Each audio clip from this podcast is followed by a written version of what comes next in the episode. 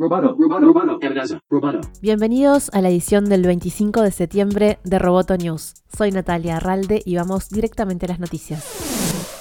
Twitter lanzó una función que invita a abrir y a leer un artículo antes de compartirlo con el fin de promover una discusión informada. El experimento se empezó a probar en algunos usuarios en junio y cuatro meses después Twitter dice que los resultados demuestran que las personas están leyendo más las notas que comparten. La red social indicó que los usuarios están leyendo 40% más tras ver la notificación, abren los artículos 30% más antes de darles retweet y muchos otros decidieron no compartir la información tras abrir el artículo. La plataforma social dijo que el siguiente paso es disminuir el tamaño de la notificación después de que el usuario la vio por primera vez y también piensa expandirla a todos los usuarios.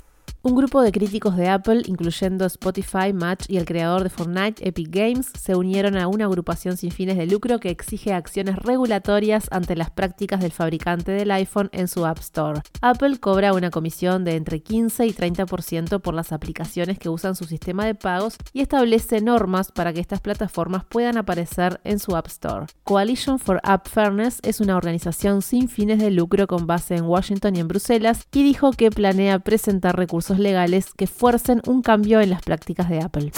Amazon anunció Luna, su servicio de videojuegos por streaming. Luna es un servicio basado en AWS, la plataforma de cómputo en la nube de Amazon. El servicio estará disponible en Mac, Windows, Fire TV, aplicaciones web para iPhone y en el futuro también en Android. Los usuarios en Estados Unidos ya pueden solicitar acceso y luego se extenderá a todos los usuarios aunque no hay fecha definida. Por ahora los usuarios tendrán acceso a juegos como Resident Evil 7, Control y Brothers A Tale of Two Songs, entre otros. Luna tendrá un mensual de 5.99 dólares por un tiempo de prueba. Amazon, al igual que Google con Stadia, ofrecerá un control hecho exclusivamente para el servicio.